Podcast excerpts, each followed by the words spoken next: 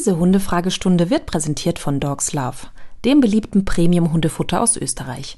Jetzt testen und mit dem Code Hundestunde 10% auf die erste Bestellung auf dogslove.com sparen. Der Code ist für eingeloggte Kunden einmalig gültig, nicht kombinierbar mit anderen Rabatten.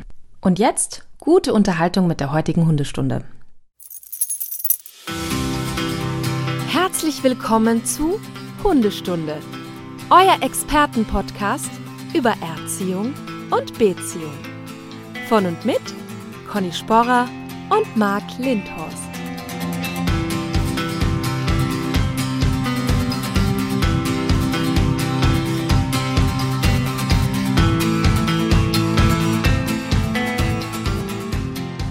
Guck mal, ich laufe schon und bei dir höre ich so ein bisschen verschnupft, verschleimt. Frau Sporer, was ist da los? Genau, ich bin ein bisschen ähm, erkältet. Ja, was ist denn da Und los? nachdem ja du immer die erste Person bist, mit der ich morgens spreche, muss ich mich jetzt erst eingrooven. Ja, das ist nett. Aber dachtest du jetzt so als äh, Vorsatz fürs neue Jahr erstmal eine Erkältung? Dass du das schon mal hinter dir hast? Natürlich. Ja. Nein, tatsächlich ähm, ist es ja so, dass, äh, dass irgendwie jedes Jahr so ein bisschen mein Vorsatz ist, stress dich nicht so viel und geh die Dinge so ein bisschen entschleunigt an. Mhm. Und ich glaube immer, dass mein Körper mir da hilft, weil ich bin ja dann immer so voller Tatendrang und möchte dann, also ne, nach den Feiertagen jetzt so richtig reinstarten. Und dann sagt der Körper, ja. Ja, jetzt schön langsam. Und ich füge mich einfach jetzt dieser das ist Situation. gut. Das finde ich gut, dass du auf deinen Körper hörst, brav bist und sagst, ich, wenn ich krank bin, bin ich krank. Ich gehe dann nicht zur Arbeit und stecke da noch Kolleginnen an. Gibt es ja auch. So. Ne? Gibt Ja. es auch. Dass man dann denkt, man würde da, da was Gutes tun. Das ist ganz schlecht. Nein. Ganz schlecht. Ganz schlecht. Gut. Ja, das habe ich noch nicht zum neuen Jahr, eine Krankheit. Also klopfen wir mal auf Holz, toi, toi, toi. Bisher nichts. Das ist schon mal gut, ne? Sehr gut. Ja. Wie ging's dir und den Hunden zum Jahreswechsel? Also ich habe ja mit dem Jahreswechsel keinen Stress. Also für mich bräuchte Du ich persönlich? ich persönlich Ach nicht. so. Ich, ich bräuchte den jetzt Okay. nicht. Also dieses Feuerwerk als Erinnerung. Oh, es ist ein neues Jahr. Also mir würde das auch reichen. Ja. Ich mache das, weiß ich nicht, den Kalender auf und sehe, ach guck mal, die Jahreszeit hat sich geändert. Für, Ja. die, für die Hunde nicht so schön. Also Herr Doktor ja schon seit einiger Zeit hat er wirklich Probleme damit und trotz Training und allem Hört er das denn alles noch? er, er hört das leider. Ne? Also leider muss man ja sagen, manche Hunde werden ja taub im Alter und das hat sich erledigt. Hatte auch die Tierärztin so scherzhaft gesagt, weil ihre Hündin, 14-jährige Hündin, Kleinpudelhündin, glaube ich, die ist taub geworden und meinte dann auch, ja, damit hat sich das Problem Silvester dann auch erledigt. Ähm, aber den Gefallen tut er uns nicht. Ist ja auch gut, ne? Also, dass der hören kann. Ähm, aber es war halt nicht schön. Wir haben alles das, was wir auch ähm, selber ja Kunden raten und ähm, posten, hast du ja auch gemacht, so Last-Minute-Tipps und so, haben wir alles gemacht, aber das ist ja nicht dann weg. Also egal wie gut wir die Rollos runter machen und wir haben dem Watte ins Ohr und ein, so, ein, so ein Stirnband so als noch Schutz darüber. Und wir hatten im Vorfeld CBD-Öl und auch Eierlikör mal wieder. Und äh, er scheint aber ein, ein, äh, eine starke Leber anscheinend zu haben. Also ich, irgendwann die Dosierung ist anscheinend zu gering, aber höher dosieren traue ich mich dann nicht mehr. Ja, okay. Ja, also es Was war, hast du, eine halbe Flasche? ich stand kurz davor zu sagen, so komm Freundchen, dann hier so eine 0,75 Liter rein damit, ne? Nein, ich habe das, ich habe mich schon an diese Dosierungsempfehlung von Dr. Ralf Rückert gehalten. Der hat ja einen Artikel dazu geschrieben. Ähm, und ich sehe es ja ähnlich. Ähm, das ist eine Option. Und wenn ein Hund wirklich so einen Stress damit hat und auch durch Training und alles, dann bin ich da auch Fan von. Und da können jetzt auch viele wieder sagen, was, Eierlikör, das ist doch Gift und so. Ja, lassen wir mal weg. Wie gesagt, Training geht wieder dieses Jahr los. Charlie trainieren wir gleich mit, weil natürlich die Gefahr ist was. Der sieht, wie Herr Doktor hier fast einen Herzinfarkt kriegt und sensibilisiert sich gerade selber dafür. Oh ja. Das ist immer der Nachteil der Mehrhundehaltung. Deswegen müssen wir auch mit ihm jetzt nächstes Jahr das Training fortsetzen und hoffen dann nächstes Jahr etwas Entspannung zu haben. Ne? Und Semmel, Semmel hat die, den Jahreswechsel in einem Safe-Raum verbracht, in einem schalldichten, gemeinsam mit ihrem Freund Camo. Oh ja, Ja, ähm, also Ellen und ich waren, haben ja so die Tage über Silvester gemeinsam verbracht und waren in einem Hotel in Oberösterreich, in dem ich immer wieder ja mal bin, auch mit äh, für Urlaub mit Hund, mit unseren Kundinnen und Kunden. Und äh, dadurch, dass ich den äh, Hotelchef da kenne, habe ich ihn gefragt, was der quasi tiefste, dunkelste, äh, abgeschirmteste Raum ist. Und tatsächlich sind das so, wie heißt das, so Stahltüren. Und dann haben wir die Hunde also natürlich vorher betreut und gut ausgepowert und so weiter. Und dann so von, ich würde sagen, 23.30 Uhr bis 1 Uhr in diesen Safe-Raum gebracht, in der Box und haben den Kong bekommen und waren überglücklich, haben nichts mitgekriegt. Aber es gab da auch wenig Feuerwerk, denke ich mal, ne? Naja, es war tatsächlich mehr, als ich gedacht habe. Okay. Ähm, Semmel hat ja sowieso kein Problem damit noch, sage ich ja immer dazu. Ich bin ja trotzdem einfach da super vorsichtig. Aber ähm, das ging so, dass man halt dann irgendwie auf dem Zimmer war und Musik gehört hat und so, dann, dann war das vollkommen okay. Also ja. so viel rundherum, dann die Tage rundherum geballert war nicht. Das war einfach dann so ein hm. bisschen an dem Abend. Ja. Oh, herrlich. Aber guck mal, wir haben heute ja die Hundefragestunde. Ja. Ist ja die, wir beginnen ja damit. Haben jetzt aber keine, ich glaube, heute eine Frage aktuell. Gucken wir mal zum Thema Geräusche. Mhm. Wüsste ich jetzt nicht. Müssen wir gucken. Wir werden die ja abarbeiten, müssen aber davor, das wisst ihr doch, liebe Stundis, noch so ein paar Punkte erstmal von unserer Liste abstreichen. So sind wir doch. Das, das liebt ihr ja auch, dieses Strukturierte. Und ähm, eine Sache, Song-Playlist, die haben wir so ein bisschen schleifen lassen, manchmal. Ja die Playlist, habe ich äh, gerne, würde ich Freddie Quinn dort sehen, hören. Ah, habe ich schon reingehört vorher. Konnte ich mich kaum halten, das war so schön. ja, im Gasthof zur heilen Welt. Ja. Denn dort besingt er einen Gasthof, wo er so gerne hingeht. Jetzt aber nicht, weil er da gutes Essen bekommt und gerne trinkt, sondern eine Hündin, Senta, ihn immer da so freudig begrüßt und sich streicheln lässt. Total schön. Da würde ich auch sofort hingehen. Also solche kann ich nur empfehlen, Restaurants, Gasthöfe und Hotels, einfach Hunde anschaffen. Sowieso ein guter Name einfach für alles, ne? Also ja, Gasthof zur heilen Welt immer. und so ist schön. Ja.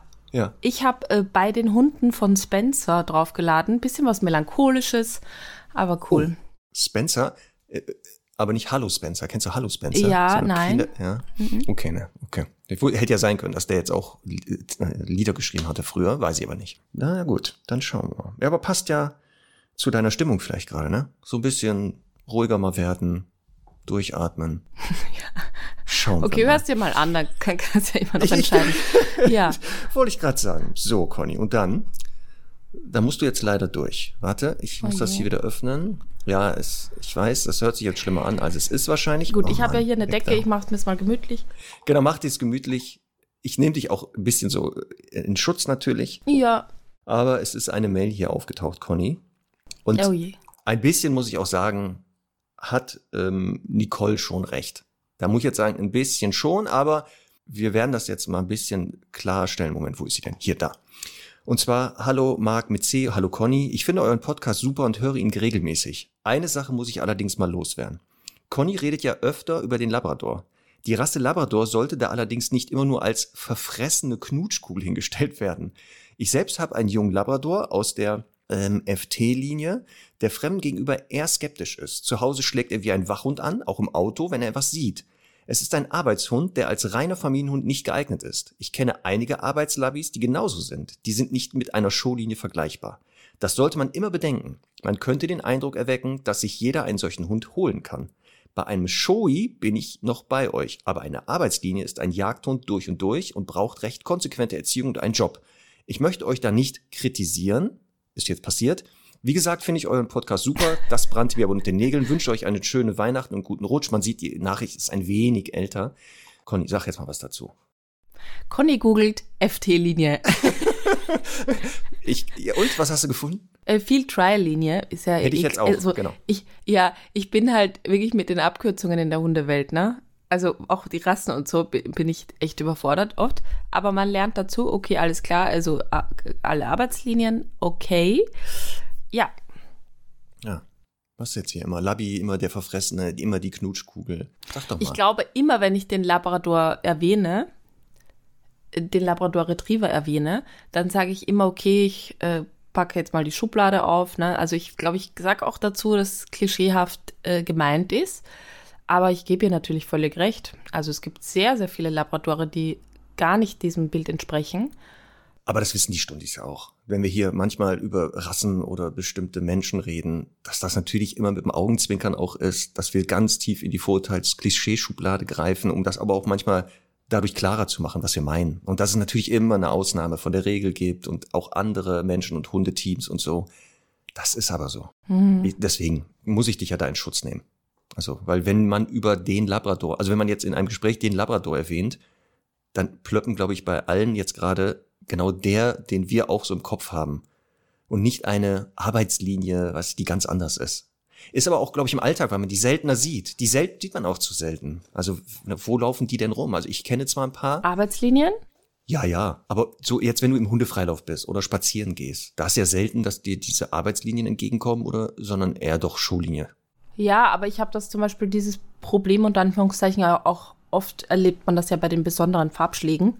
Mhm. Also ähm, die Hunde, die wissen wir ja nicht, ne? entweder dieses Dilution-Gen haben oder mit dem Weimaraner gekreuzt sind, ähm, dass die auch eine, finde ich, halt eine gewisse Territorialität und Skepsis haben und so weiter und auch nicht dem klassischen Bild entsprechen. Ja. Aber ja, also wir müssen offensichtlich weiter immer wieder dazu sagen, auch dass es da Ausnahmen gibt und so. Genau. Kann, kann ich aber damit leben.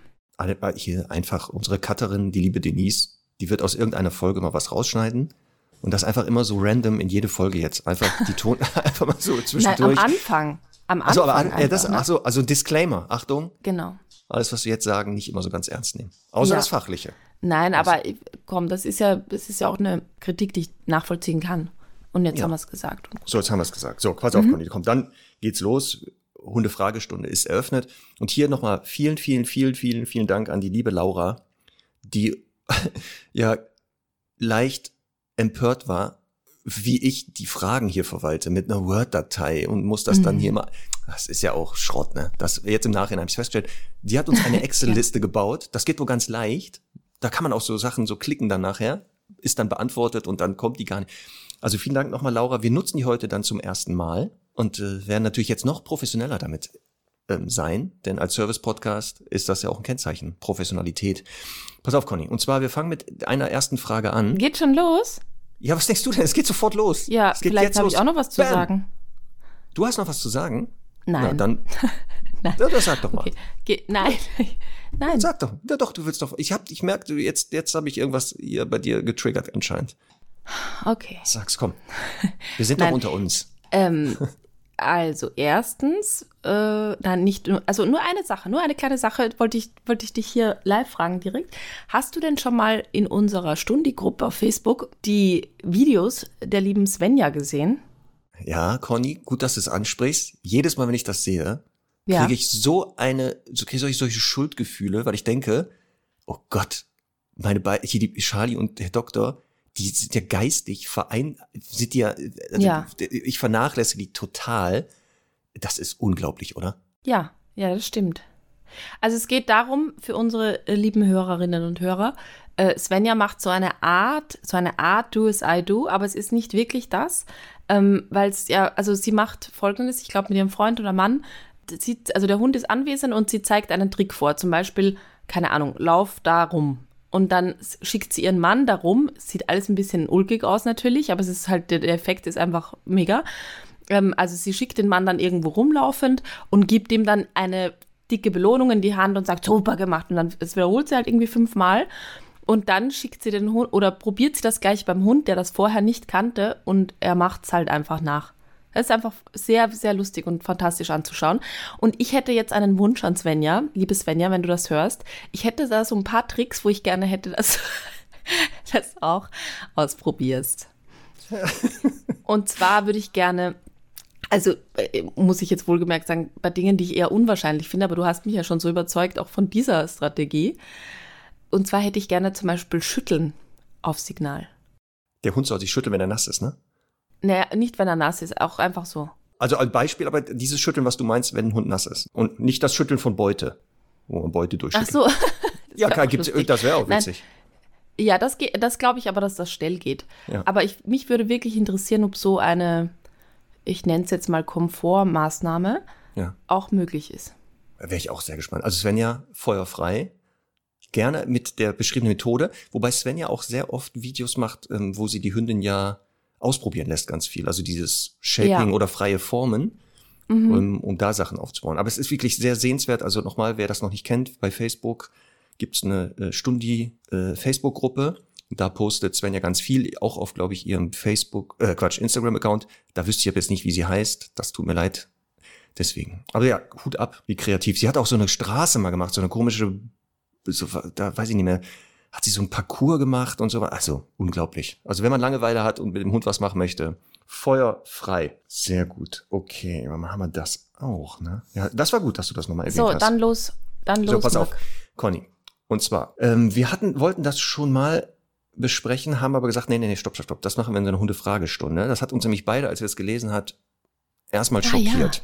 Du weißt, wen ich meine? Money. Oh ja. Money, Oh, ja. Money, der Cane Corso Deutsche Doggenmischling. Und zwar folgendes. Mhm. Manfred ist ein Cane Corso Deutsche Doggenmischlingsrüde, wird im April drei Jahre alt und ist ausschließlich durch euren Podcast von mir erzogen worden. Sehr gut.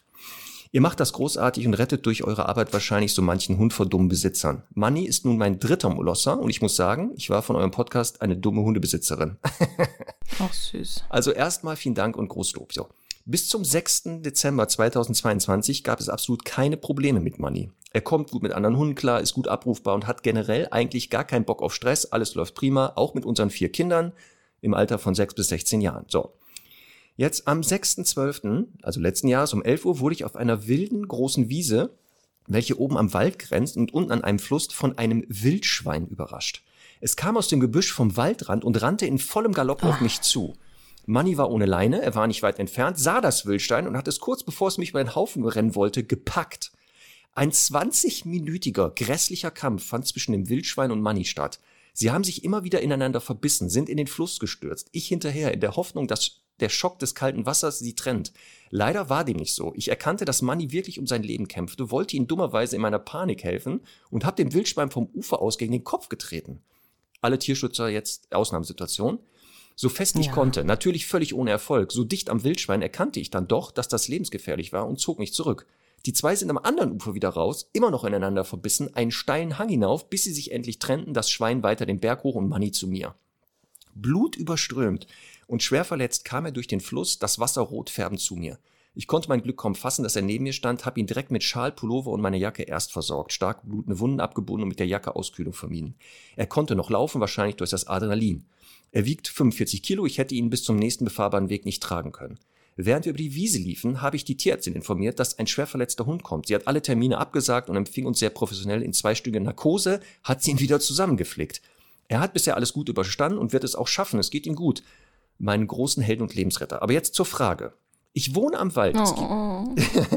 ich wohne am Wald und es gibt hier viele Wildschweine. Wird er, wie wird er jetzt in Zukunft reagieren? Wird er Angst haben und die andere Richtung einschlagen oder hat er jetzt Blut geleckt, wenn er eine Fährte aufnimmt? Er war vorher eher ein unsicherer Hund. Ich nehme ihm alle Entscheidungen ab. Er braucht sich sowohl zu Hause als auch unterwegs um nichts zu kümmern. Wird er nun so ein starkes Selbstbewusstsein durch dieses Erlebnis haben, dass er vielleicht auch anderen Hunden gegenüber nur den Dicken markiert? Ich muss sagen, dass ich schwer unter Schock stand. Es war ein absoluter Albtraum. Was sagen wir jetzt dazu? Das, äh, die Frage an mich. Ja, Ja. Ähm, also ich glaube, sie hat da absolut intuitiv und erstmal richtig reagiert. Ich glaube auch, dass mein Impuls wäre, dass ich dann auch auf das Wildschwein losgehen würde und so. Das kann man Ja. jetzt überhaupt gar nicht krit- kritisieren. nee. Für mich würde, also für mich wäre interessant, jetzt ist es ja schon fast ein Monat her, Ja. wie, wie er jetzt, also erstens, wie es ihm geht natürlich, aber auch wie, ähm, ob es jetzt schon irgendwelche Begegnungen und sei es jetzt nur olfaktorischer Natur war, äh, gab, wo sie dann schon einen Eindruck hätte. Schau mal, also das ist jetzt vielleicht ein bisschen, äh, also wie soll ich sagen, kleingeistig gedacht, ne?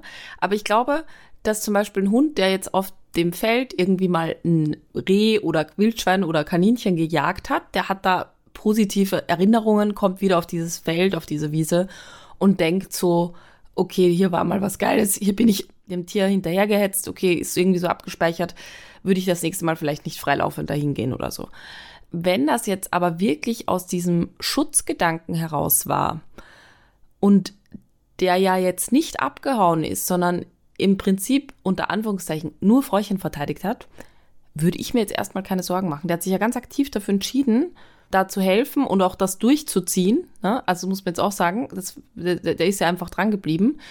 Also rein gefühlt, ne? ich kenne ja den Hund auch viel zu wenig von seiner Struktur und so, aber rein gefühlt würde ich glauben, dass das jetzt keine Auswirkungen hat. Aber ähm, ich bin sehr gespannt von dir zu lesen und ja, bin neugierig, was Michaela dazu sagen hat, wie es ihm jetzt geht und wie er jetzt darauf reagiert.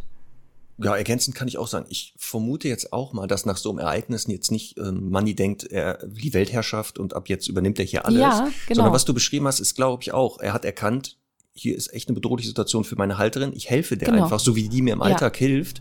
Ja. Ähm, weil er auch wahrscheinlich einschätzen konnte, genau, das ist jetzt hier keine Spielerei. Also da läuft nicht Mhm. eine Beute rum, sondern es geht hier wirklich um Leben und Tod. Dass der jetzt auch deshalb aus der Motivation, wenn er ja sieht, ich sage immer, Hunde kommen und sieht ja, das sind normale Hunde wie bisher, dass der jetzt nicht denkt, ah, okay, ich muss die gleich attackieren, sondern auch hier weiter einschätzen kann, nee, guck mal, das sind keine Bedroh ist keine bedrohliche Ja. Situation. Also das Ja. glaube ich jetzt auch nicht, vor allem Ja. der ist drei Jahre, das heißt also, der ist ja fast Ja. ausgereift, körperlich, geistig ja. Mhm. Ähm, und wenn der vorher nicht so war, glaube ich das auch nicht, dass das. Es kann natürlich sein, dass der jetzt mit Wildschweinen Probleme bekommt. Also dass er da jetzt natürlich sensibilisiert ist und sagt, taucht ein Ja, Schwein und das auf. ist halt die Frage. Ja. Ja, aber so oft, also ich glaube, so sichtbar auftauchen, also dass es viele gibt, ne, das Hm. glaube ich, aber dass die wirklich so sichtbar auftauchen, also ist die Frage halt. ja, sie schreibt ja, sie wohnt da in der Nähe, wo es viele Schweine gibt. Sie hat auch mit dem Ja. Förster wohl oder mit dem, ja, mit dem Förster gesprochen. Der hat gesagt, es könnte sein, dass es ein angeschossenes Schwein war, dass das deshalb so reagiert hat, weil, was du Ja. sagst, also auch genau, wenn man mal ein Wildschwein sieht oder so, jetzt außerhalb von Tiergehegen, wo sie eingesperrt sind, das ist ja echt selten, weil die ja auch wirklich vom, also wenn die Menschen hören, hauen die eigentlich ab.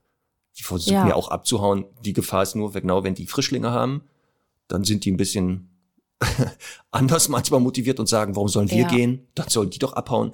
Ähm, aber das ist wie bei vielen Wildtieren. Also zum Mhm. Glück sind die ja wirklich noch scheu. Ich hoffe, dass die Statistik einfach sagt, das passiert dir nicht mehr, aber ich, mir hat's Ja. wirklich, ich habe richtig Gänsehaut bekommen, als ich das gelesen habe. Ja. Und ich verstehe die Sorge auch. Ich habe das, also Semmel hätte ja auch Schutztendenzen, wobei ich beim Wildschwein glaube, dass sie zu viel Schiss davor hätte. Hm. Äh, Kann ich schwer einschätzen. Aber ich hätte ja so gern mal mit ihr getestet, dass ich irgendeinen Freund bitte, dass der einfach mir auf der Straße entgegenkommt und auf mich losgeht. Ne? Oh, das kenne ich oft von, habe ich oft von Kunden auch die Frage bekommen, Herr Lindhaus, glauben Sie, mein Hund würde mich beschützen? Können wir das nicht mal testen? Und dann haben die genauso Ja. Ideen, da, dass Ja. irgendjemand aus dem Gebüsch springt und so die Leute Ja. attackiert. Und ich bin ja kein Fan davon, weil, also, was würde vielleicht im besten Fall passieren? Der Hund würde lernen, Naja, okay, Hund, nee, Menschen sind, ich- sind bedrohlich ständig und durchdrehend. Also ich weiß nicht. Genau, und das ist ja das. Also eben, ich würde einfach gerne wissen, wie sehr sie quasi rangeht, aber ich würde ich würde natürlich einfach nicht tun, Nee. weil ich glaube eben, dass die Skepsis äh, größer wird. Aber das ist, finde ich, ein anderes Beispiel, Hm. weil wir ja, also wir begegnen ja täglich Menschen, die einem eng entgegenkommen oder vielleicht mal irgendwie irgendwas fragen oder so. Und das möchte ich natürlich dann nicht fördern. Aber das ist ja eben beim Wildschwein ja nicht so. Und ich denke aber wirklich, dass für diesen Hund die Situation war, okay, ich sehe, da ist mein Frauchen in Gefahr. Also nicht, ich sehe das Wildschwein und jage das, sondern ich sehe, Nein, mein, nein. da ist mein Frauchen in Gefahr, ich bin ein Schutzhund und deswegen mache ich, was ich machen soll. Fertig. Genau, das war's ja. Es kam ja nicht aus einer jagdlichen Motivation, dass er gesagt hat, Mhm. okay, Wildschwein, ich pack das, sondern ja wirklich dieses, der ist weit entfernt. Das Schwein läuft auf die Halterin zu, die ja wahrscheinlich auch nicht entspannt ist. Und das, glaube ich, war genau das. Genau. Das heißt also im besten Fall, wenn Wildschweine aufhaufen, die für dich gefährlich sind, Michaela, Manni kümmert sich drum. Ja, und auch, also wirklich toll reagiert Michaela, ne? Das ist Ja. einfach. Das sowieso. Also da, Wahnsinn. ich weiß nicht, auch in so einer Ja. Situation, ob man da wirklich so noch klar reagieren kann. Ne? Ja, Ach, absolut. super. Aber Ja. da fällt mir folgende Geschichte auch ein, Stichwort ähm, Wald und so, Conny. Und zwar, Mhm. da läuft ein Igel durch den Wald und fällt in ein Loch, fällt in ein Loch rein, Mhm. ne? kommt da nicht mehr raus. Und oben hört er, wie ein Hund vorbeiläuft. Der Igel ruft hinauf, äh, hallo, hallo, ich bin hier reingefallen, kannst du mir mal helfen, hier rauszukommen? Der Hund, kein Problem, mache ich gerne. Der hängt seine Rute ins Loch, also seinen Schwanz ins Loch und der Igel kann daran hochklettern. Ne? Also super, schafft es da rauszukommen, bedankt sich und die beiden trennen sich wieder. Mhm. Ein paar Tage später, der Igel geht durch den Wald und jetzt, was passiert natürlich? Der ist leicht trottelig, vergisst, dass da das Loch war, fällt da schon wieder rein. Ja, also sitzt da Oh. wieder unten, weiß, ich komme hier nicht raus, versucht es, kommt aber natürlich nicht raus. So, jetzt hört er oben wieder, da läuft jemand vorbei, diesmal ist es ein Kaninchen. Und dann ruft er hoch, ähm, hallo, hallo, äh, ich bin hier ins Loch gefallen, kannst du mir bitte helfen? Das Kaninchen guckt ins Loch rein und sagt, alles klar, mache ich doch gerne. Ich muss nur schnell nach Hause, da ein Seil holen und dann komme ich mit meinem Porsche wieder. Und dann schmeiße ich das Seil rein und hole dich hier raus. Gesagt, getan, das Kaninchen läuft nach Hause, Seil in den Kofferraum vom Porsche, kommt, schmeißt das Seil rein, der Igel kommt raus, ne? Bedankt sich wieder. Ähm, und was lernen wir denn aus dieser Geschichte, Conny, eigentlich? Da gibt's eine Lehre draus. Man sollte immer einen Porsche haben, oder? Ja, das wäre nicht schlecht. Nee, die Lehre ist natürlich was. Wer einen langen Schwanz hat, braucht keinen Porsche. Oh, das ist sehr lustig. Man kann jetzt auch das Fahrzeug, die Marke, ersetzen durch ein anderes. Also eine ja, andere Marke. Man und Marke, ich bin ganz, das ist ja ein bisschen sogar anzüglich. Ne? kann sein. Mehr davon. Ja, ja, Mehr ich davon. weiß. Ich weiß, dass genau das ist wieder dein, dein Thema. Ja. so, nächste Frage. Sehr lustig. Sehr so, lustig. Los geht's. Ja, ich habe eine lustig, also ist nicht lustig, aber interessant ja. finde ich's. Mhm. Hallo, ich bin Hörerin eures Podcasts und wollte mich zuerst einmal für den tollen Content bedanken und außerdem mal eine Frage stellen, schreibt Tanja. Meine sechsjährige Pinscher-Mischlingshündin neigt in stressigen Situationen zum Zähneknirschen. Typischer Moment, in dem das Ganze zum Beispiel auftritt, vor dem Spazierengehen, wenn sie merkt, dass ich mich fertig mache, zeigt sie hin und wieder ein Verbeugen als Übersprungshandlung und knirscht eben dabei mit den Zähnen. Habt ihr damit Erfahrungen und wenn ja, kann man dieses Verhalten irgendwie verhindern? Ich versuche Situationen, in denen sie das Zähneknirschen zeigt, zu vermeiden, allerdings gelingt mir das nicht immer. Ihr musste bereits einmal ein zerbrochener Zahn entfernt werden und ich vermute, dass er eventuell aufgrund des Knirschens gebrochen sein könnte. Oh wei, oh wei. Für Tipps und Hilfe wäre ich dankbar. Also das ist ja schon heftig, dass so ein Druck auf das Gebiss entsteht in Stress, dass ein Zahn bricht. Eine. Ja, aber das kann ja auch eine Folgeerscheinung sein, aber trotzdem, ne? Also ja. es ist ja bei Menschen auch total ungesund. Ach ja, ich habe übrigens auch so, hast du auch so eine Aufbissschiene für nachts? Nee, du? Ja. Manchmal muss Weil ich du die. auch knirscht? Ähm, ja, wenn es Stress, ich merke das, wenn es so ein bisschen stressig alles war und ich dann keine getragen dann habe. Dann ist das doch die Antwort. Super, nächste Frage. ja, ja. Sagen, so wollte ich drüber hinleiten. Einfach eine Aufbissschiene für Hunde gibt es garantiert. Ja. Conny garantiert gibt es das. Ähm, das Problem ist aber hier, sie müsste ja durchgehend dann getragen werden. Oder in den Situationen, ähm, ja, und das Verhalten wird sich wahrscheinlich nicht ändern dadurch. Also du, du knirschst ja wahrscheinlich trotzdem, es ist nur für die Zähne nicht schädigend, ne? Und der Unterschied ist ja, du schläfst, der Hund nicht. So, deswegen wäre die Aufbissschiene hier keine Lösung des ursprünglichen Problems. Wie bei mir. So. Ich, ich, ich verhindere nur, dass meine Zähne kaputt gehen, aber der Stress geht ja nicht weg. Also ja, ja, doch, weil wir haben ja über das Thema schon mal Stress gesprochen. Ne? Ja, genau, genau, genau. Deswegen genau. ist es ja eigentlich etwas, in Stresssituationen knirscht sie, dadurch hat sie eine Strategie gefunden, den Stress irgendwie zu handeln, damit umzugehen. Jetzt hören wir aber, das ist aber für andere Körperteile nicht so ganz vorteilhaft. Und ich hätte jetzt die Idee zu sagen, solange die immer noch so gestresst ist vom Spazierengehen, würde ich der einen Gegenstand ins Maul packen, auf den sie rumknautschen kann, der aber nicht hart ist. Ein Kong, irgendwie so ein Gummiknochen oder irgendwie sowas. Da kann die auch drauf knautschen und knirschen, also das, was sie eigentlich möchte, baut erstmal den Druck ab, so dass sie dann erstmal, also dann dieses Knirschen umgehen können. Das wäre jetzt so mein Tipp erstmal als erste Hilfemaßnahme. Genau, ich würde halt verschiedene Gegenstände ausprobieren. Irgendwas, was, was sie halt voll gut findet, so als eine Art Schnuller. Genau. Kennst du denn Zähneknirschen als Übersprunghandlung? Ich habe das bei Hunden, was, ich glaube, letztens hatte ich das auch. Da war auch ein Hund, der das zeigte ja, deswegen kenne ich das, aber sehr selten, dass die knirschen. Ich kann mich, ich kann mich auch nicht, ich kann mich auch nicht dran erinnern. Hm. Ähm, ich meine, es ist irgendwie logisch, dass sie das auch machen, aber es ist immer wieder interessant, was Hunde sich für Übersprunghandlungen einfallen ja. lassen. Ne? Also wenn es mit Maul ist, habe ich eher genau dieses stressbedingte Hecheln haben mhm. wir, Speicheln, Zähne klappern manchmal. Also das habe ich auch schon mal. Dann etwas ins Maul nehmen, solche Geschichten. Aber jetzt so ein Knirschen, mhm. also richtig so ein, also ich glaube, ein Hund hatte ich, der es auch gemacht hat. Ja, Bisher. aber grundsätzlich gilt halt immer, ne? also wir haben ja gesagt, Stressabbau ist gesund, also mhm. es geht ihm dann ja auch dadurch besser, deswegen sollte man es jetzt nicht nur verbieten, aber eine Alternative schaffen, wenn es denn eben äh, nachhaltig gefährdend für die Gesundheit ist, wo man jetzt natürlich ja sagen kann, ja, weil halt wenn die Zähne dadurch schlechter werden, ist es irgendwann doof für ihn. Ja. Deswegen würde ich wär, wäre meine Idee auch da irgendwie eine Alternative zu schaffen, die in diesen Situationen halt wirklich ihm den vollen Ersatz gibt. Genau. Wie gesagt, weil das, wie sie schreibt ja, dass er wirklich anscheinend schon Zahn weg, also weggebrochen ist. Deswegen muss mhm. irgendeine eine andere Alternative leider aufgebrochen. Wenn es jetzt sowas wäre, klappert kurz mit den Zähnen, ist danach entspannt, würde ich sagen, lass die doch klappern. Das ist genau, genau. das. Also der Stress ja. ist dadurch weg aus dem Körper. Was sollen wir jetzt da therapieren und ja. ihr etwas wegnehmen? Aber das Knirschen, glaube ich, diesen Gefahren fürs Gebiss sollte dann so erstmal umgangen werden und langfristig natürlich vielleicht diese stressige Situation versuchen zu entstressen, öfter mal so tun, als wenn man rausgeht, eben nicht rausgehen, dass hier nicht so eine Aufbruchstimmung ist. Ja. Also ich kenne das ja selber. Wenn ich jetzt hier bestimmte Wörter sagen würde, sind die beiden sofort, schütteln sich, gähnen, strecken sich und sagen, so, jetzt gehen wir raus. Na, das mhm. ist aber bei denen genau das. Und dann ist auch nicht schlimm. Und draußen sind die da dann nicht hochgestresst.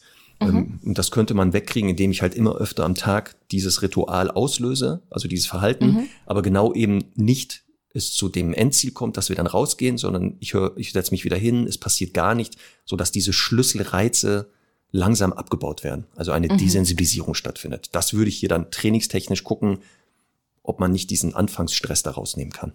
Ja. Ich hoffe, dein Gain war jetzt Müdigkeit und nicht Übersprung. ich, bin, ich bin krank, Marc. Ich weiß, deswegen sage ich das nur. Ich wollte ja, mich nur rückversichern. Weil, genau, ich, ich, ja, ich bin, warte gespannt auf die nächste Frage. Genau, so Conny, jetzt pass auf. Liebe Conny, lieber Marc, vielen Dank für euren sehr wertvollen Podcast. Ihr habt uns bei der Erziehung unserer Hermine schon viel geholfen. Hermine, Labrador-Hündin, unkastriert. Ja, super, oder? Mhm. Harry Potter, ne? Oder? Ja, ja. Zum Beispiel. Ja. Hermine, Labrador-Hündin, unkastriert, zweieinhalb Jahre alt, ist grundsätzlich ein Rüpel, gleichzeitig auch ein sehr unsicherer Hund. Da haben wir das Thema Labrador eben schon gehabt. Jetzt kommt hier genau die Bestätigung, ne? Oh Mann. Wenn sie in Kontakt mit anderen Hunden ist, ist sie wie ein Stier und stößt mit ihrem Kopf unter den Körper des anderen Hundes und klemmt oftmals, aber nicht immer, ihren Schwanz ein. Sie zeigt dieses Verhalten sowohl bei Hündin als auch bei Rüden. Wie ist dieses Verhalten zu deuten? Sollte man die Interaktion unterbinden? Viele Grüße aus dem Norden von Hermine und Steffi. Jetzt, Conny, sag mal was. Kannst du mir das nochmal beschreiben? Sie stößt mit dem Kopf unter den Bauch, also wie eine Footballerin quasi, so sie tackelt. Genau, sie tackelt die anscheinend weg, hat aber dabei wohl die Rute eingeklemmt. Und das scheint Aha. Steffi so ein bisschen so wohl zu verwirren. Warum klemmt sie aber die Rute ein, wenn sie die mhm. aber da so wegtackelt? Das mhm. will sie einmal möchte, möchte einmal wissen, was könnte die Ursache sein für ihr Verhalten und vor allem laufen lassen oder mal unterbrechen. Und falls deine Antwort ist unterbrechen, wie? Okay, also ich finde, also ich, ich finde ja immer wieder total interessant, wie Hunde sich so äh, Spielverhaltensweisen aneignen. Also dieses, da gibt's die einen, die dann gerne in die Hinterläufe beißen, die anderen, die sowas machen, die nächsten, keine Ahnung, gehen immer in den Halsbereich. Und irgendwie ist das so, oftmals abgeschaut von irgendwelchen Idolen aus der Kindheit oder Jugend, ne, die das gemacht haben und dann haben die sich gedacht, okay, das mache ich jetzt für immer bis an den Rest meines Lebens auch so. Oder die hatten halt mal einfach Erfolg damit. Aber ich finde es irgendwie, ne, das hat jeder Hund so, so eine Art spielerischen Fingerabdruck irgendwie. Ähm, also das ist natürlich irgendwie vielleicht auch eine eher unangenehme Art, aber der Labrador Retriever als solches ist ja tendenziell ein eher körperlich spielender Hund, was nicht böse gemeint ist, das ist einfach Nein. eine Eigenschaft. Genau. So. Und es klingt für mich danach, als ob dieses Route anlegen jetzt nicht damit zu tun hat, dass sie gleichzeitig Angst hat, sondern ich könnte mir vorstellen, dass das, äh, dass die das mal gemacht hat und dann ist ein dritter Hund gekommen und hat die einfach irgendwie in den Schwanz gebissen oder so. Und die sagt halt, ich mache jetzt aus, also weil ich gerade was, wie soll ich sagen, sehr Offensives mache, muss ich mich aber selbst auch möglichst unangreifbar machen. Und ich würde hm. das dann eher so einschätzen, weil, wie gesagt, also das ist ja etwas sehr, ich sage jetzt mal unter Anführungszeichen, spielerisch gemeint Freches, was jetzt eigentlich nicht so richtig zusammenpasst damit. Oder es war halt so, dass sie das mal bei einem Hund gemacht hat und der dann gleich Kontra gegeben hat und irgendwie sie dann gejagt hat und sie bringt sich schon mal prophylaktisch in diese flüchtende Position. Mhm. Jedenfalls, ja, würde ich dann immer einfach davon abhängig machen, mit welchem Hund spielt sie da, wie ausgewogen ist es, ist das, wie cool ist der Hund damit? Wenn sie das mit Molosser macht, ist das wahrscheinlich eher unproblematisch. Wenn das ein Chihuahua ist, eher problematisch. ich kann mir genau vorstellen, mit Money, also den auszuhebeln, ja. würde ich so, mir gerne mal genau, sehen. Genau, vielleicht sollten wir da so eine Verbindung herstellen. Ne? Das wäre doch ganz witzig, weil Money hat jetzt sehr viel Kampferfahrung. Genau. vielleicht, genau, ja. Ja. Gerne auch mal ein Video schicken von dieser Situation. Ich finde, ich würde das immer vom Gegenüber abhängig machen und natürlich auch, wie oft schon hier gesagt, davon abhängig machen, wie sehr sich das hochschaukelt. Also es können, könnte natürlich auch sein, dass beide Hunde quasi dran Spaß haben, aber dass einfach eine zu raue Art des Spielens ist und diese Hunde dann eben lernen, so diese Form des Wrestlings ist jetzt unser Spiel und dann kommt eben wie schon oft zitiert, das italienische Windspiel, das auch sehr robust sein kann, aber meistens sehr dünn ist und äh, eher so ein bisschen fragil, verletzlich dann äh, ist es halt problematisch. Also der Hund sollte sich halt nicht nur diese Form des Spielens aneignen, sondern das angepasst aufs Gegenüber machen. Danke, Ende. Sehr gut, Conny. Da kann ich dir nur recht geben zum Teil ähm, eingreifen oder nicht. Das würde ich wirklich abhängig machen von, sieht der andere das auch als Spiel?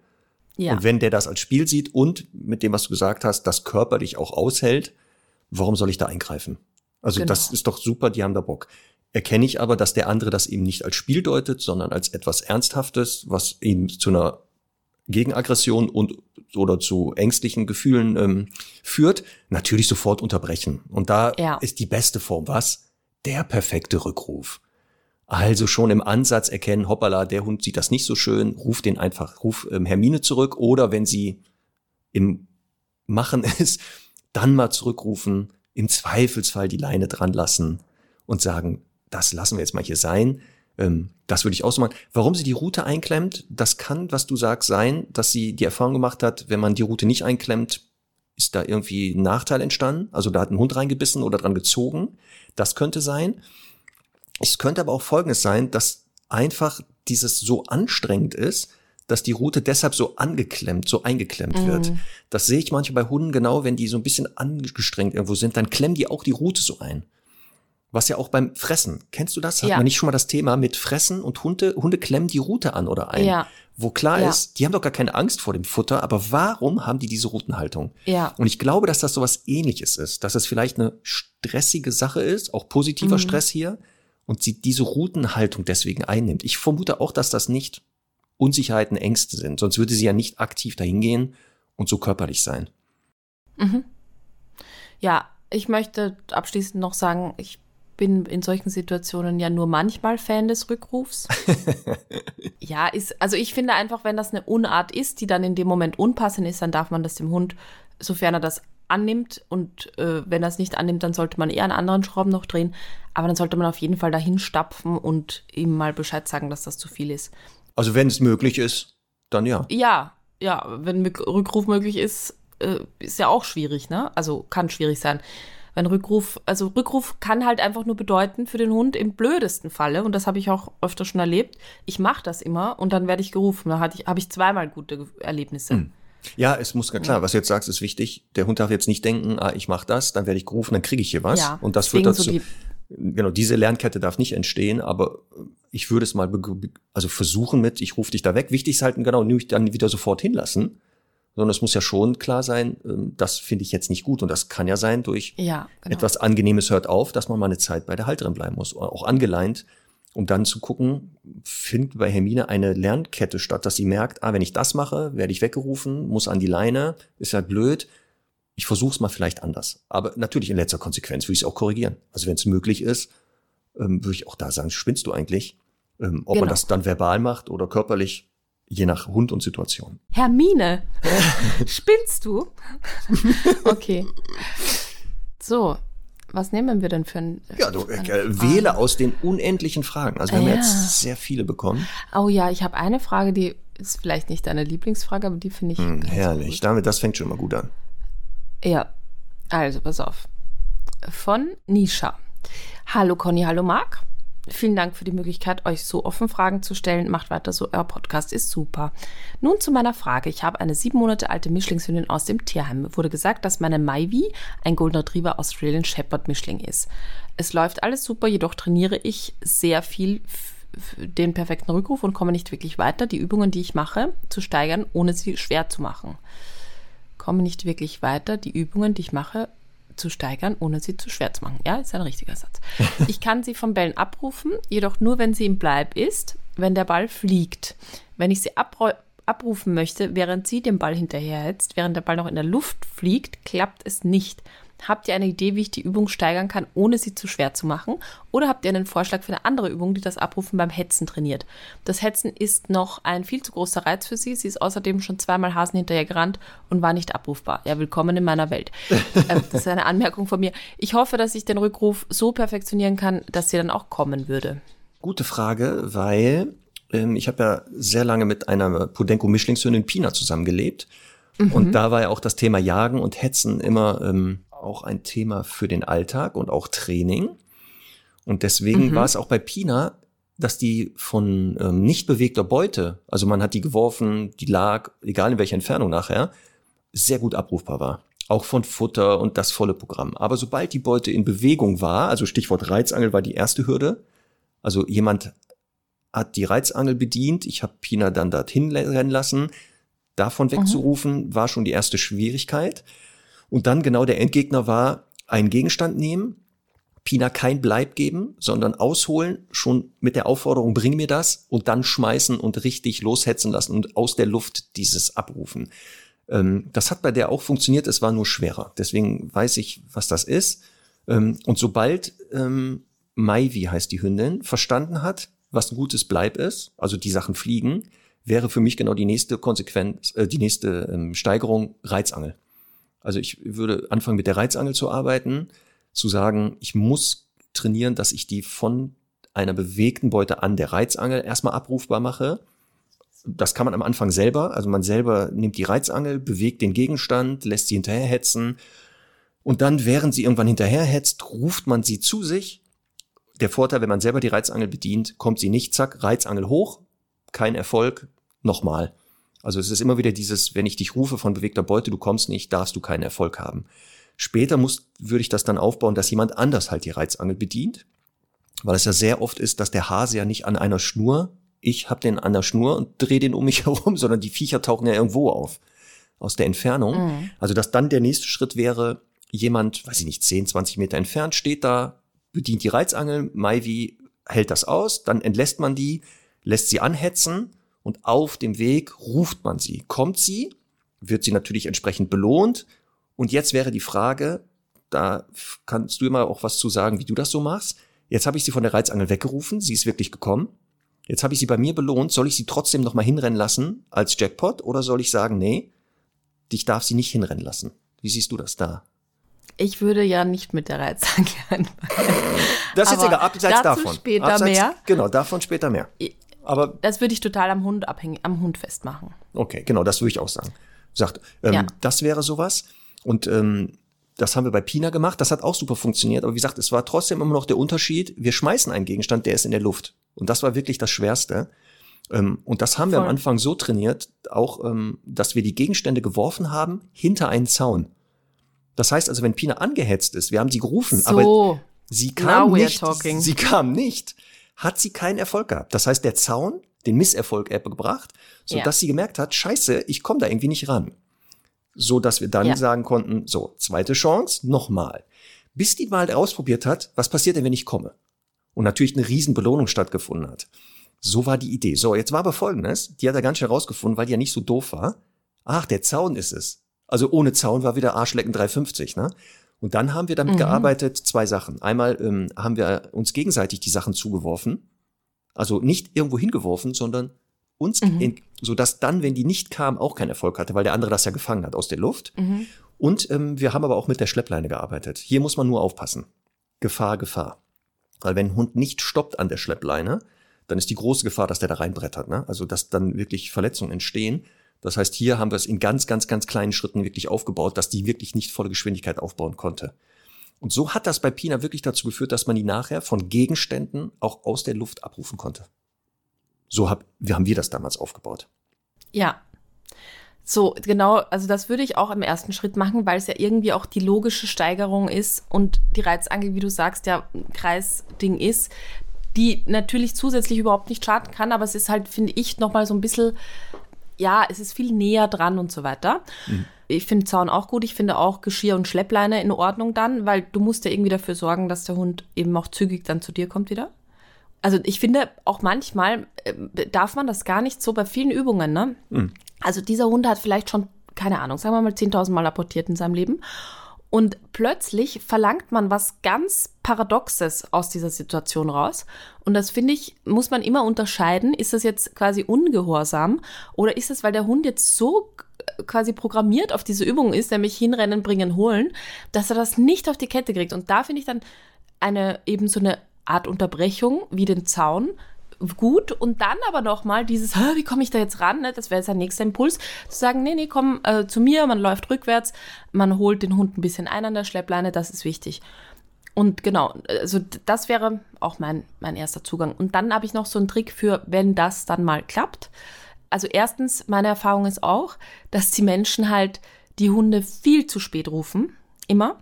Das heißt, die Idee ist erstens, der Ball fliegt und da ist quasi der Ball noch nicht richtig aus der Hand, spreche ich den Hund schon an und, und ähm, lock ihn wie verrückt und äh, gehe rückwärts, weil die meisten oftmals eben erst rufen, wenn der Ball schon aufgetitscht ist und so und der Hund schon fast da ist. Ähm, und dann ist meine Erfahrung auch, dass eigentlich eher weit geworfene Bälle mit einer Schnur dran oder so besser gehen, weil man halt mehr Zeit hat. Und was ich auch gerne mache, ist dann, also sagen wir mal, das hat jetzt ganz gut funktio funktioniert mit Schleppleine und Zaun und so weiter. Und man hat das Gefühl, okay, der läuft jetzt ja nicht mehr hinterher. Dann würde ich auch mal antäuschen, dass ich ihn, sagen wir mal, in die andere Richtung, also 180 Grad gedreht, werfe.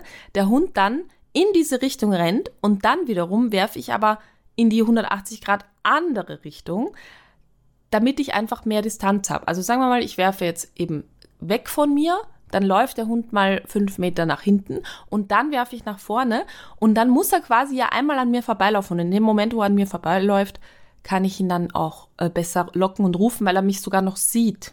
Ja.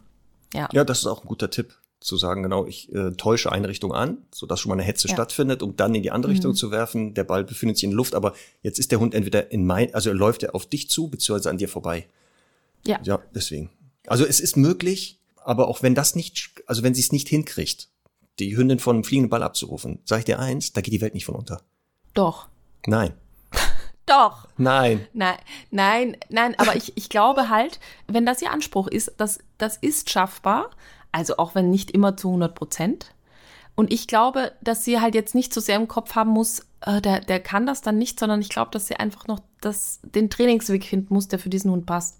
Ja, aber du weißt doch, was ich meine wenn jetzt diese Hündin wirklich nicht eine kernige Jägerin ist und ja. sie das heißt deshalb alles trainiert, um das Jagdverhalten kontrolliert in Bahnen zu lenken, dann wäre das mhm. so, ja, genau, kommt ins Training, wir probieren das aus, es klappt, freuen wir uns, kommen wir aber an eine Grenze, wo ich sehe, das ist, also das werden wir nicht hinkriegen, ohne jetzt, wir sprechen von nachher massiven Eingriffen, also Korrekturen. Da sage ich dir eins, da sehe ich aber nicht mehr die Sinnhaftigkeit, weil von Bällen aus der Luft abzurufen, ich weiß nicht, wie oft im Alltag ich das bisher brauchte. das ja, das ist halt, aber das ist halt dann die Frage, weil ich bin ja so die Erste, die auch sagt, ein kernig jagdlich motivierten Hund äh, auf einem Feld voller Hasen wird einfach schwierig. Ja. Aber trotzdem gibt es im Leben viele Situationen, wo halt eine Abrufbarkeit von einem spannenden Reiz auch lebenswichtig sein kann. Und deswegen ist für mich auch nicht ausgeschlossen, das mal zu korrigieren, grundsätzlich. Ich glaube nicht, dass das in dem Kontext diesen Weg braucht. Aber ich finde ja schon, dass man halt sagen kann, wenn, wenn wirklich, wenn es nicht klappt, dann, dann darf man das, also auch wenn es natürlich banal wirkt und der Ball natürlich nicht wichtig ist, aber es ist ja letztendlich machen wir diese Dinge immer, um Stellvertreter fürs echte Leben halt zu haben. Also ja. abrufen vom Dummy und bleiben, wenn der Ball fliegt und so. Das ist ja alles total unnötig an sich. Aber wenn es halt darum geht, da läuft ein Hund und so weiter, dann, also bei uns war das extrem wichtig, um, um eben stellvertretend für andere Situationen zu trainieren. Da muss ich dir recht geben, du hast recht. Ne? Also so viel wie möglich, ja. also wirklich die Ansprüche natürlich hochschrauben, verschiedenste Reize, weil genau, je mehr Reize der Hund ja kann, desto wahrscheinlicher wird er auch den nächsten, der vielleicht noch nicht trainiert ist, genau. in das Repertoire mit aufnehmen oder das Verhalten abspulen. Aber wie gesagt, ich hoffe, du weißt, was ich meine. Dieses, ja, wenn die aber sonst wirklich ja, ne, keine großen Probleme mit Hermine hat, Nee, das also natürlich also. gar nicht. Aber ich glaube, so mein moralischer Anspruch ist zu sagen, die Dinge, die ich steuern kann, hm. die ich bestmöglichst steuern kann, die sollten funktionieren. Also ja. der Anspruch ja. ne, sollte da sein. Also es kann ja auch erst in einem Jahr sein. Aber das, also das, die Dinge, die ich eh nicht beeinflussen kann, wie nämlich, dass der Hase drei Meter vor mir hochspringt, da muss ich dann eh nicht alles in Frage stellen. Aber die, hm. die Sachen, die ich irgendwie beeinflussen kann, die fände ich schon cool. Ja. Nee, ich wollte nur so ein bisschen Druck nehmen, weil wir hatten ja immer Svenja erwähnt, die mit ihr Hünde total super Sachen macht und wo man sagt, boah, klasse und ich ja wirklich selber denke, oh Gott, unsere Hunde geistig ja. verrohen die total. Dieses in den sozialen Medien, das kennst du doch auch, was siehst du da Sachen, die klappen? Du siehst ja, ja, selten den Weg oder Sachen, die nicht funktionieren. Das trauen sich ja viele ja. nicht. Und das meine ja. ich ja nur. Und deswegen, das sagen wir aber auch immer wieder. Unsere Hunde sind ja keine Roboter. Also die haben ja auch ihre Macken. Wir kennen die aber und handeln die. Das ist es ja, was, wir, was ich damit meine. Dieses, diesen Anspruch zu haben, ich muss alles schaffen und so, das erzeugt so einen Druck bei einem selber und beim Hund. Und deswegen, das wollte ich nur noch mal fest. Ja, total. Sehr gut, guck. Und vielleicht kann es ja Herr, ähm, die Halterin von Hermine demnächst ein Video schicken, wo Hermine von einem fliegenden Ball abrufbar ist. Wer weiß. Genau. Wer weiß. So, jetzt pass auf, Conny. Letzte Frage, ne? Ja, die letzte. Da haben wir sie. So, pass auf. Jana möchte gerne Folgendes wissen. Mhm. Ihre Hündin Ellie ist nun zwei Jahre alt. Sie ist ein Mischling aus dem Tierschutz mit hohem Labrador-Anteil. Das ist heute jetzt Zufall. Aufpassen. Verfressen und verspielt, sagt sie. Ellie ist ein Hund, der sich leicht ablenken lässt und sehr im Außen orientiert ist, sobald wir das Haus verlassen. Das äußert sich hauptsächlich im Schnüffeln und hoher Reizempfänglichkeit auf Geräusche und Bewegungen. Wir haben den Rückruf wirklich hart geübt, sodass wir bei circa 90 Prozent Zuverlässigkeit gelandet sind. Außerdem belohne ich sie konsequent, äh, außerdem belohne ich konsequent Orientierung an mir mit unserem Markerwort. Ich bleibe auch gern einfach mal stehen um zu testen, was sie macht. Meist geht sie aber da einfach ungestört ihrer Schnüffelaktivität nach. Ich möchte an der Orientierung zu mir im Freilauf unbedingt noch weiter arbeiten und würde gerne eure Tipps dazu hören. Daher meine Frage. Wie kann ich dafür sorgen, dass sich Ellie beim Spaziergang und insbesondere im Freilauf mehr an mir orientiert? Ich freue mich auf eure Meinung. Liebe Grüße, Jana. PS Marks Witze sind toll. Nur mal zu der Sache. Gut, nächste Frage. Nein, der ist natürlich nicht zufällig oh ausgewählt. Conny, weißt du doch. Ja. So, aber jetzt genau. Hündin orientiert sich zwar schon draußen, aber nicht immer. Wie steigert sie jetzt ja. die Orientierung an ihr? Wie alt ist der Hund nochmal? Zwei Jahre. Okay. Sie sagt selber, Rückrufbarkeit funktioniert super, macht auch was mit ja, ihr, aber ja, ja. ist trotzdem und, immer wieder. Super. Und geht die dann eher jagen? Stand das da? Also oder? das, was sie hier schreibt, ist ja, die, dass sie sehr Externe. viel schnüffelt wohl. Also mhm. dass sie da wohl sehr viel schnüffelt. Wir wissen ja natürlich, beide Conny schnüffeln ist Teil des Jagdverhaltens im, in der ersten Phase des Jagens, das sogenannte Orten. Hier ja. brauche ich das natürlich nicht zu erzählen, aber es gibt ja hier vielleicht Neustundis, ne? Jagdverhalten. Könnte ja auch eine anderes, andere Form des Schnüffelns sein, theoretisch. Es könnte auch ein sozial motiviertes sein. Ich suche Artgenossen. Ne? Könnte natürlich auch sein. Ja, oder ich bin halt Hündin und Genau. Äh, Könnte auch sexuell sein. So. Genau. Deswegen, es ist leider hier nicht rauszuhören, welche ja. Motivation hinter dem Schnüffeln steht. Ja, und äh, steht dann da auch, wie, wie weit die sich entfernt? Ähm, hier sind keine Entfernungen genannt. Es ist wahrscheinlich aber so weit, dass äh, Jana ja sagt, ich hätte da gerne wohl eine Nähe. Ja, okay. Also, also sie scheint die noch zu sehen, sagen wir mal ja, so. Ja, äh, ist jetzt ein, ein heikler Rat oder schwierig, weil ich natürlich die ganze Situation nicht kenne. Es kann jetzt natürlich sein, dass wie heißt Fräuchen Jana? Jana, ja. Jana. Ich überspitze das mal, jetzt den Hund den ganzen Tag voll textet und der Hund halt draußen sagt, okay, quasi, ich habe alles, was ich brauche an Liebe und Zuneigung und äh, vielleicht auch wichtigen Ressourcen für mich schon bekommen. Im Wald kümmere ich mich mal um die Dinge, die mir Spaß machen, weil Fräuchen ist eh immer einschaltbar und hier. Ne? Das, das ist zum Beispiel so eine Sache, die ich extrem wichtig finden würde, zu sagen, hinterfrag mal einfach, Jana, wie viel Aufmerksamkeit gibst du dem Hund, wie viel sprichst du mit ihr, wie viel wird kommentiert und so weiter. Weil es klingt ein bisschen so danach, äh, als ob das ja, ein bisschen inflationär wäre, aber ist nur ein Gefühl, kann ich ja überhaupt nicht sagen. Äh, die zweite Sache ist, dass es halt extrem wichtig ist. Also natürlich ist ein guter Rückruf wichtig, aber es ist halt, wenn es immer so ist, dass man den Hund halt daraus rufen muss und daraus rufen muss und daraus rufen muss, dann ist das ja irgendwann kein Rückruf mehr, weil der Rückruf ist ja eher so gedacht als Ziel, ne? Da ist eine schwierige Situation, ich kann den Hund auf jeden Fall sicher zurückrufen und ich mache den Rückruf auch zu etwas Besonderem und nicht nur irgendwie, äh, nicht nur alle zehn Meter ansprechen. Ähm, das heißt, ein entscheidender Punkt ist hier halt auch wirklich am Anfang, also vor, von mir aus auch jetzt da, wo Jana gerade ist, den Hund unterwegs sehr viel zwischendurch zu beschäftigen. Also mal da ein Suchspiel, mal da was zu verstecken. Dass halt wirklich der Spaziergang ein Abenteuerspaziergang und eine Interaktion zwischen den beiden ist die ganze Zeit konstant ähm, wenn das läuft und eben der Hund sagt, okay, ich äh, gerne auch an der Schleppleine anfangs, aber der, der Hund sagt, okay, mein Fräuchen ist jetzt spannend genug, ich weiß, das ist mir cool mit der, dann kann man halt diese Intervalle verändern und eben auch mal sagen, es passiert weniger. Dann ist halt auch so für mich die Frage, ist der Hund grundsätzlich, wenn sie jetzt durch den Wald geht, einfach schon gut ausgepowert? Also ist dieses quasi das Beschäftigungslevel von dem Hund angemessen oder geht sie in den Wald, um den Hund auszupowern? Da kann es einfach manchmal wirklich Sinn machen, den Hund erstmal vorab irgendwie 20 Minuten zu beschäftigen und dann noch eine Runde zu gehen, weil vielleicht hat sie dann nicht so viel Interesse.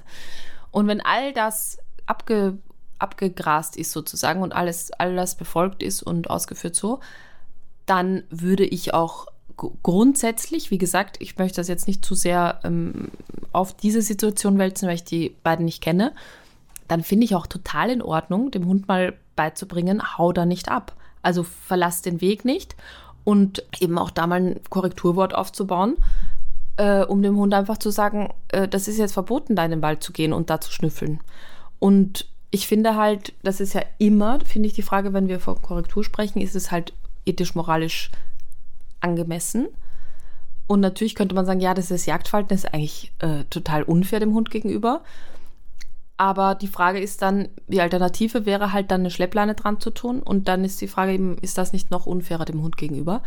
Deswegen wäre mein Impuls da, eben, wenn das alles befolgt ist, eben das durchaus zu machen, weil es letztendlich dem Hund einfach mehr Freiheit bedeutet. Wenn er halt weiß, okay, ich verstehe den roten Faden, ich soll den Weg nicht verlassen, also es, es geht halt darum, dass man irgendwas definiert, wo man sagt, okay, aha, dieser Moment, wo der Hund wupp, die Nase runternimmt und so äh, anfängt, das darf ich dann korrigieren.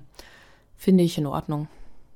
Ja, was du sagst, ganz wichtig, wenn ihr euch uns Fragen schickt, wir kennen die Hunde ja wirklich nicht. Also wir, nur aus dem, was ihr uns schreibt, manchmal kriegen wir noch mhm. Videos dazu, müssen wir ja versuchen zu sagen, aufgrund dessen, was wir in den letzten ähm, Jahren selber erlebt haben und mit Kunden und Kundenhunden, dass wir sagen, okay, wo könnte das hingehen? Was waren so erfolgreiche Strategien in solchen Situationen? Mhm. Und was du gesagt hast, da gebe ich dir voll recht, ähm, wird in den meisten Fällen dazu führen, dass Hunde sich dann mehr orientieren an ihren Haltern.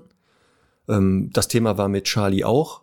Der hatte ja auch in seiner Pubertät diese Außenorientierung wurde ja größer. Das, das, was du gesagt hast, haben wir ja auch ganz viel gemacht.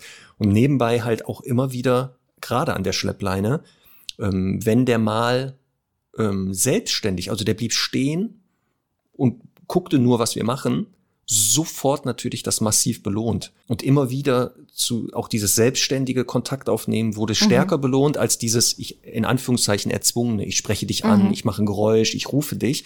Das wurde natürlich auch gefördert, aber wir haben dieses, er blieb stehen, guckte einfach mal viel massiv, also qualitativ hochwertiger belohnt. Das führt jetzt mhm. dazu, jetzt ist er ja knapp äh, drei, der geht hier draußen los, bleibt immer öfter stehen und guckt mal, was ja. wir machen. Und das ist natürlich das, was, glaube ich, auch ähm, Jana hier möchte, eben dieses, die Hündin, dass ihre Hündin von sich ja. selber. Das andere, was du sagst, ist aber der Weg dahin. Weil ja. dieses zu warten, dass die Hündin zufällig das macht. Also die Anzahl der Wiederholungen wird so wenig sein in so einer langen Zeit, dass, dass der Lernerfolg nicht eintreten wird. Und deswegen würde ich genau das so, was du gesagt hast, erstmal auch anfangen aber nebenbei halt auch trotzdem mal gucken, wenn die echt mal zufällig Kontakt aufnimmt, das viel massiver zu belohnen. Ja, also meine Erfahrung ist eben durch dieses konstante Beschäftigen oder immer wieder Beschäftigen unterwegs, dass eben dieser Weg nach meiner Erfahrung am besten dazu führt, weil der Hund halt sagt, ich habe intrinsisch eine Motivation da hinzuschauen, weil sehr wahrscheinlich passiert gleich was Geiles. Und das könnte natürlich dann ein, unter Anführungszeichen einfach nur eine Belohnung sein, aber zum Beispiel bei meinem Hund wäre halt die Kombination von und dann fliegt ein Würstchen, dann kann er jagen und fressen gleichzeitig oder äh, hintereinander. Und das ist halt, das ist halt mega. Und das führt dazu, dass sie dann immer wieder stehen bleibt und auch vor einer Kurve oder so, das finde ich total schön und sagt, äh, ich, ich frage nochmal nach, ob das so okay ist. Das ist super. Genau. Also immer im Kopf haben. Hunde wurden ja von Menschen selektiert auf Zusammenarbeit. Das war ja eins mhm. der, also der ersten Ziele war ja, die müssen mit uns zusammenarbeiten. Und deswegen ist die Idee, die du ja hast und die wir auch bei unseren Hunden und bei Kundinnenhunden und so immer wieder ähm, einsetzen, ist natürlich Zusammenarbeit. Und welche Form, das entscheidet natürlich dann auch der Hund. Und ja. da höre ich jetzt genau viel mit Schnüffeln.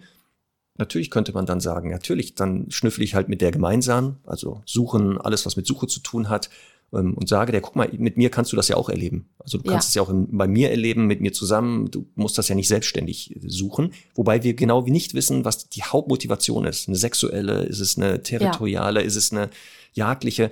Das wissen wir jetzt nicht. Das heißt, man müsste das natürlich im Hintergrund auch nochmal sich anschauen und wenn es jetzt territorial wäre, natürlich eine Territorialität arbeiten. Wenn es eine sexuelle Komponente wäre, mal schauen, ist es wirklich in den Phasen der Läufigkeit vermehrt? Ist es dann nicht sinnvoller zu sagen, ja gut, komm, dann lasse ich dir an der Leine lieber und außerhalb ist es halt weniger. Ich sag, das ist genau, was ich meine mit, Das können wir dann nicht sagen, weil wir die Hunde wirklich nicht kennen. Jo. Guck mal, Conny, haben wir schon wieder ein paar Sachen geschafft, ne? Ja. Irgendwann haben wir die mal durch, die Liste.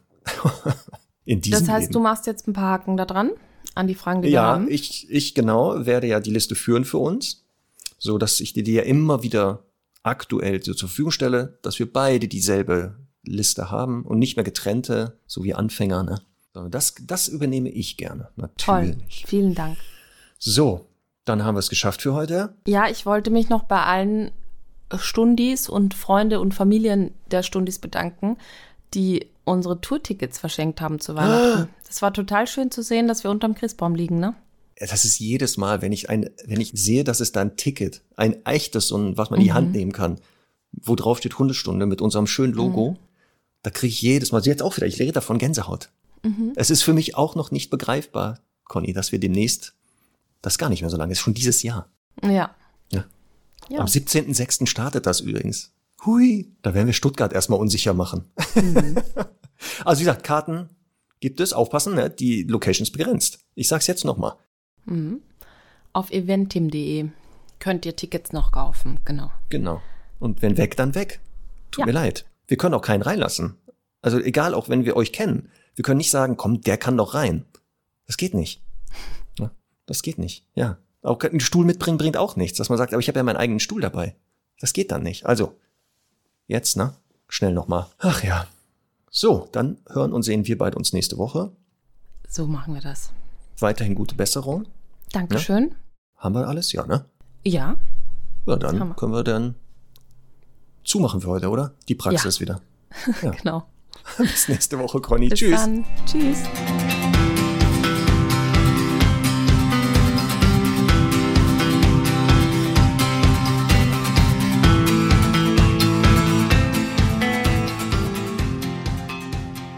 Diese Hundefragestunde wurde präsentiert von Dogs Love, dem beliebten Premium-Hundefutter aus Österreich. Jetzt testen und mit dem Code Hundestunde 10% auf die erste Bestellung auf dogslove.com sparen. Der Code ist für eingeloggte Kunden einmalig gültig, nicht kombinierbar mit anderen Rabatten.